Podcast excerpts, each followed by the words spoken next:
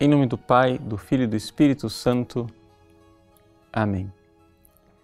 Meus queridos irmãos e irmãs, o Evangelho de hoje nos apresenta a cura do servo do oficial romano. A característica desta cura é que ela acontece através da fé à distância. Vamos um pouco ver o que é que isto significa. Veja, nós vemos em, vários outros episódios do Evangelho onde Jesus toca os enfermos e os cura. Não é? Jesus faz isso com o cego de nascença, com os leprosos, é, até mesmo com a ressurreição do filho da viúva Naim, Jesus toca no féretro e então acontece o milagre.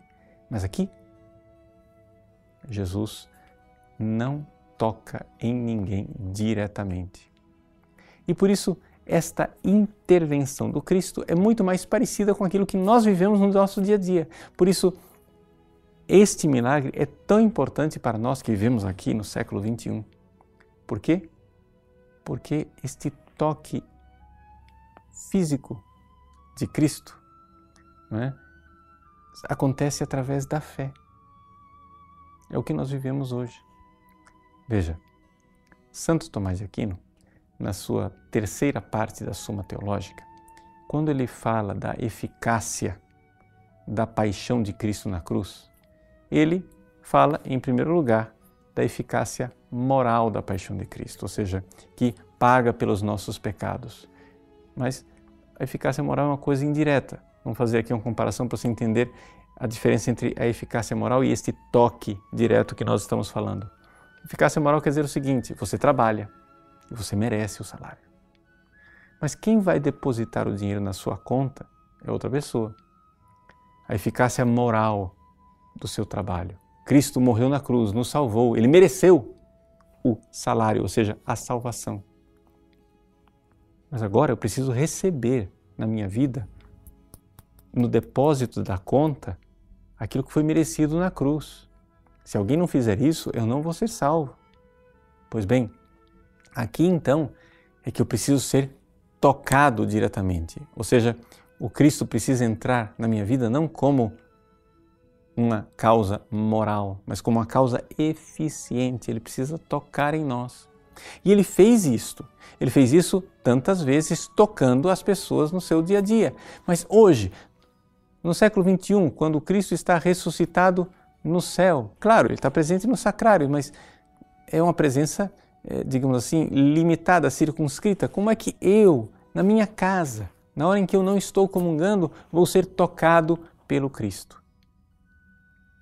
Santo Tomás de Aquino resolve esse problema dizendo: nós somos tocados pela fé. Ou seja, a fé é esta conexão que faz com que nós, espiritualmente, sejamos tocados pelo Cristo ainda hoje. Portanto, como o servo do centurião, como o próprio centurião na sua fé, foram tocados pela presença de Cristo, que à distância agiu na vida deles, nós também. No nosso coração, tendo a fé, nós conseguimos conectar com essa presença eficaz do Cristo. Ali acontece desculpe a comparação, mas é isso mesmo, o depósito bancário.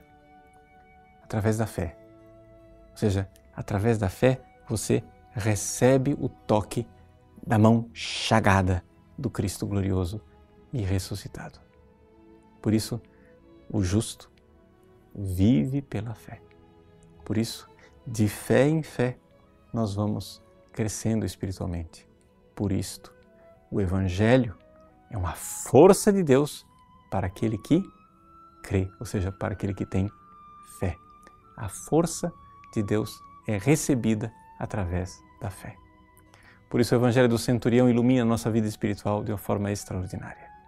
Atos de fé, continuamente crescer na fé e viver cada vez mais na certeza de onde quer que você esteja, você pode ter a presença do Cristo e o seu toque da graça, num ato de fé que abre a janela do paraíso e a graça irá visitar você.